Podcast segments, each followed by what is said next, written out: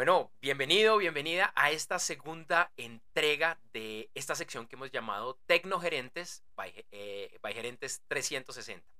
La semana pasada realicé una introducción en la que hablamos de la usualmente compleja, tortuosa relación entre la gerencia y las áreas de tecnología. Y de hecho, en general, con las tecnologías empresariales. Si no has visto ese episodio, te invitamos eh, a verlo. En las notas del episodio encuentras el link. Y hoy vamos a profundizar un poco más en, esta temática, aunque desde un ángulo un poco, un poco diferente. De alguna manera, hoy voy a jugar algo de eh, como, como el abogado del diablo, porque quiero dar algunas perspectivas, algo de equilibrio a una relación que pocas veces la tiene. Hablaré, por ejemplo, de por qué muchas veces pareciera que son las áreas de tecnología versus el resto de la organización, como si fuera una pelea, como si fuera boxeo. Incluso me voy un poco más allá, pareciera que fuera las áreas de tecnología versus el resto de la humanidad. Y es que las áreas de tecnología, los proveedores de tecnología, pocas veces las entendemos, los que no estamos ahí, pocas veces la entendemos y se confunde con frecuencia su alcance. Ahora, esto también sucede con las propias empresas de tecnología y con las áreas de, tecnología. Y quiero empezar con algunos factores históricos que fue algo que alcancé a comentar en, en el primer episodio de Tecnogerentes. Entonces, quiero hacerte una pregunta así rápidamente. ¿Tú sabes quiénes ocuparon los primeros cargos de directores o gerentes de tecnologías o sistemas en las empresas? Bueno, me estoy refiriendo por allá a los años 1950, 1960, 1970, cuando no habían tantos proveedores, donde casi era, bueno, IBM y uno que otro competidor, no eran, no eran muchos más. Estoy también hablando, pues, de las empresas pioneras, la que le apostaron a estas tecnologías en muchos lugares del, planeta, que usualmente eran empresas muy grandes, porque estos sistemas eran muy costosos. Probablemente bancos, eh, seguros, industrias de producción masiva y uno, y uno que otro. Y no, en ese momento no eran los ingenieros de sistemas, no eran los computer scientists, los tecnólogos o similares quienes lideraban estos cargos. ¿Por qué? Porque usualmente estas carreras, estos, estos estudios no existían. Así que, ¿qué te imaginas? ¿Quiénes podrían haber sido esos primeros jefes, directores de las áreas de tecnología, de sistemas? Entonces, hay varias hay como varias explicaciones acá y varias cosas que sucedieron. En algunos casos, eh, las empresas optaron por contratar científicos, personas que de pronto incluso ayudaron a crear estos mismos sistemas y algunas eh, carreras de, relacionadas con la ciencia como físicos, matemáticos, químicos y biólogos. Sin embargo, y aquí está la gran mayoría, prefirieron optar por gente muy joven, eh, en general recién graduados de carreras como administración de empresas, economía, ingeniería industrial y similares. Solamente eran personas de 22, 23, 25 años, muy, muy jóvenes. Usualmente eran los jefes más jóvenes de la organización. Estas personas, en otras palabras, tenían conocimientos avanzados en negocios por haber estado en contacto con computadores en la universidad. Entonces, algo sabían del tema. Podríamos decir que estos primeros jefes con frecuencia, sí, muy buenos en los negocios, mucho conocimiento, así por su juventud fuera solo académico, ahora tenían que entrar al tema práctico, y tecnología no era su fuerte, eran, les gustaba, la sabían manejar, pero no eran los expertos en, tecnología, porque no era lo que, lo que habían eh, eh, estado, estado estudiando. Con el paso del tiempo, ¿qué pasó? empezaron a graduarse los primeros ingenieros de sistemas, tecnólogos, los computer scientists y carreras similares, donde era radicalmente, eh, bueno, 180 grados, lo opuesto. Mucho tema técnico poco o nada de conocimiento de, negocios. No era lo que estaban estudiando, era lo que se pensaba en ese momento. Entonces, frente a esta nueva realidad, quienes empezaron a manejar eh, eh, las áreas de tecnología y negocio, eh, bueno, principalmente las de tecnología, eran netamente técnicos.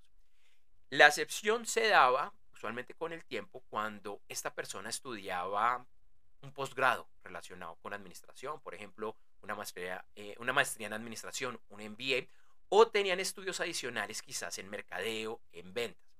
Y aunque esto se ha vuelto popular y sigue siendo popular, yo diría que no es la regla. Sigue siendo un número muy pequeño de ingenieros de sistemas y similares que deciden, irse en esa ruta. Incluso todavía hay mucho jefe de sistemas de tecnología que ese tema no le interesa, no le gusta, piensa que no le añade valor. Simplemente así es. Esta, esta situación, esta realidad que vivimos hoy en día, de pedirle a un técnico ser experto en negocios es complicado y diría que muchas veces injusto, porque insisto, esa no es la razón de ser más allá de esta razón, eh, de esta razón histórica. Cuando una tecnología en una empresa fracasa, piénsalo, y seguramente muchas veces te, no te ha funcionado, o porque definitivamente fue un desastre, o porque no está funcionando, no fue lo que se había diseñado. ¿Quién suele ser ese primer responsable? Incluso con frecuencia donde su cargo está en la línea. Fácilmente lo pueden despedir. ¿Quién crees que puede ser? Ahora, yo no conozco el primer caso. Seguramente existe, pero yo no conozco el primer caso de un gerente que lo despidieron porque la tecnología fracasó. Esta tecnología fracasó, perdimos una cantidad de dinero y entonces despidamos al señor gerente. Usualmente eso no pasa. Si hay alguien a, despedir, de alguna manera ese chivo expiatorio, es quien lidera el, tema de tecnología. Suena lógico, ¿no es cierto? Pero lo cierto es que eso no es tan lógico. Recuerdo, por ejemplo, hace unos años una empresa en la que se contrató una nueva plataforma. Antes tenían una plataforma diseñada por ellos, programada por ellos, muy básica, muy sencilla, pero que les funcionaba. Era un ERP para manejar los recursos, las bodegas y demás. Pero esa plataforma se les está quedando pequeña, ya era muy antigua, eh, hacer la programación para mantenerla ya mucho, ya los sistemas no existían. Entonces dijeron, bueno, de una vez demos el salto, contratemos un ERP robusto, grande, y el gerente eh, habló con un amigo gerente y le dijo, oye, mira, este ERP es buenísimo, te lo recomiendo. El gerente dijo eso, pues cuando están haciendo la, eh, el análisis, las cotizaciones, y finalmente la empresa decidió hacer esa inversión. Ahora, desde mi punto de vista, ese ERP no es malo, es bastante bueno, es robusto. Sin embargo, tenía un pequeño problema frente a la realidad de esta empresa. Esta empresa tenía un tema por su producto, por la forma como lo manejaban, un tema de procesos, de cultura, incluso un tema legal que en este ERP no se podía parametrizar. El proveedor intentó darle solución, no lo pudo, necesitaba casi que un, nuevo diseño para poderle darle solución. Así que después de muchos meses, mucho dinero que se invirtió en esta nueva plataforma, adivina qué sucedió. Las dos plataformas trabajaban en simultáneo el ERP nuevo, con muchos de los procesos, de temas que incluso la otra no manejaba, y de lado este ERP caserito, diseñado por ellos, viejito, porque es que no lo pudieron desconectar. Cuando lo fueron a desconectar, el negocio dejó funcionar. Así que la, pregunta es de quién fue la culpa.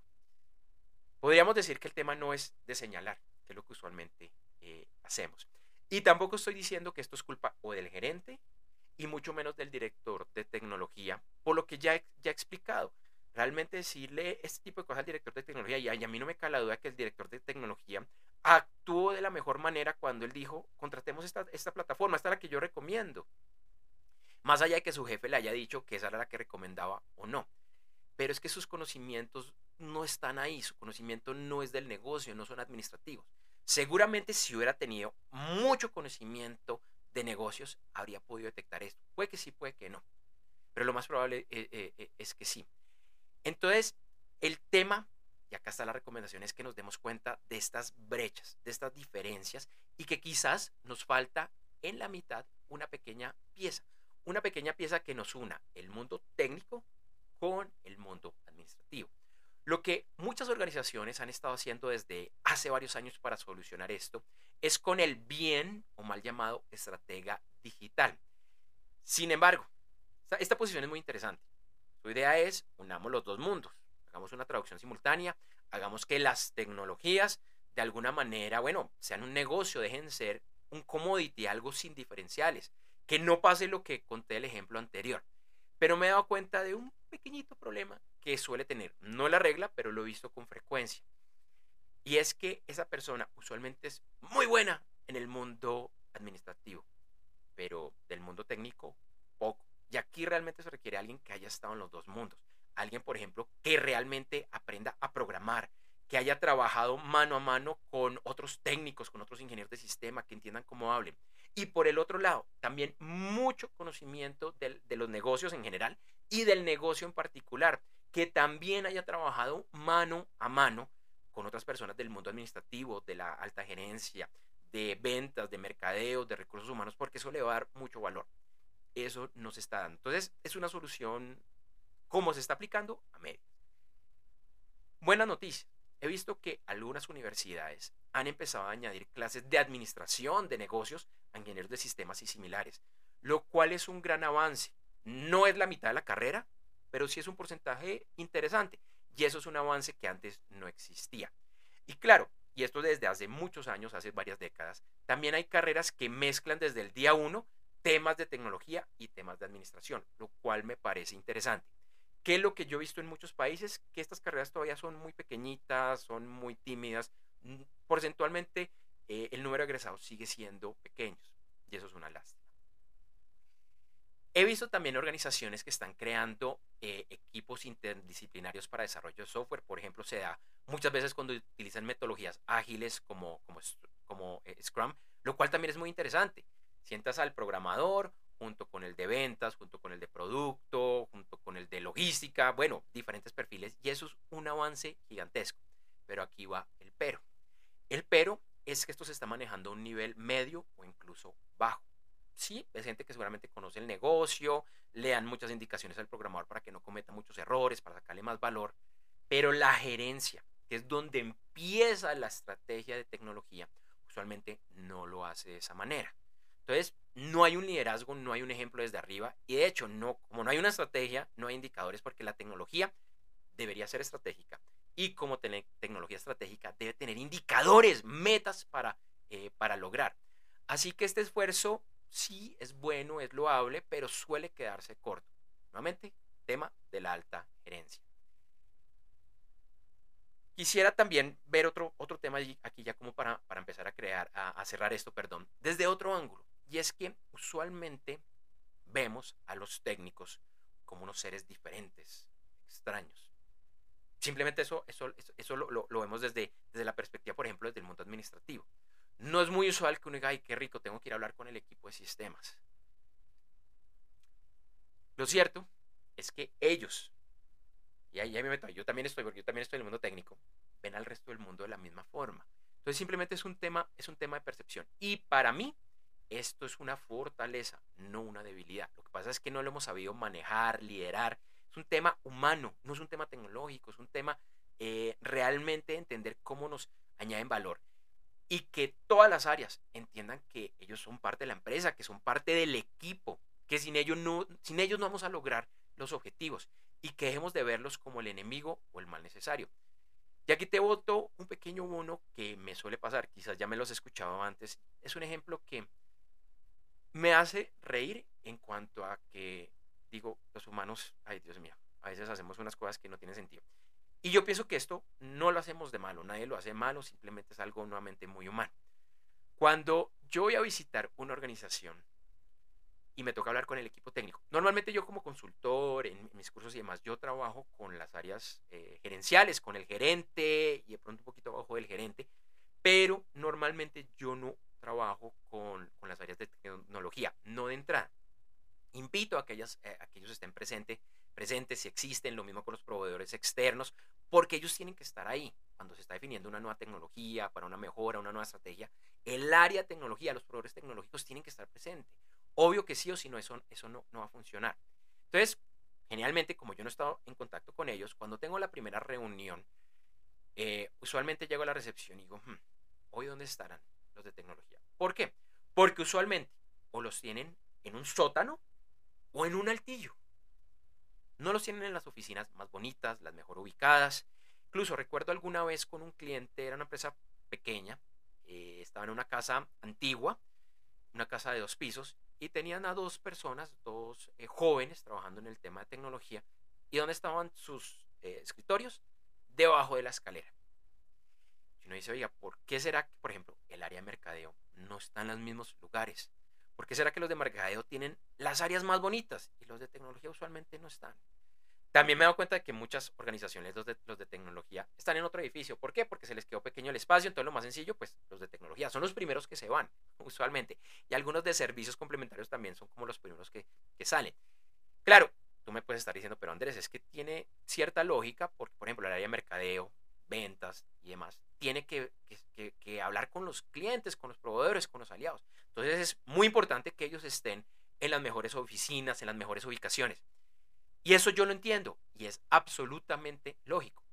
Pero si tú estás en el área administrativa y estás en las oficinas más bonitas y los de tecnología, que te ayudan muchísimo, porque ojo, el día que tecnología dice no funcionó, probablemente la empresa ese día no trabajó. Ellos tienen mucho poder, mucho poder. Y ellos están en la oficina más fea, ¿qué crees que ellos van a pensar? Ay, tan queridos mis jefes allá en la área administrativa, ¿cómo pensaron en nosotros y nos mandaron al sótano? probablemente eso no lo van a pensar. Porque además, nuevamente, ellos son casi siempre los que acaban eh, pagando este tipo de cosas. Eh, me acabo de acordar de otro tema que también te lo quiero decir muy rápidamente y es algo que te me da mucha tristeza. Y es muchas empresas donde el director de tecnología, el jefe de tecnología, le respondía directamente al gerente. Y por alguna razón del mundo decidieron que no, que ya no le iba a responder directamente al gerente, sino que le ponían un vicepresidente antes. Usualmente el vicepresidente financiero. Finanzas. Yo respeto a cada cual con su decisión, pero para mí eso es un error gigantesco. Además que especialmente que el jefe sea el, financiero. Claro, es importante controlar los recursos y en tecnología toda la razón.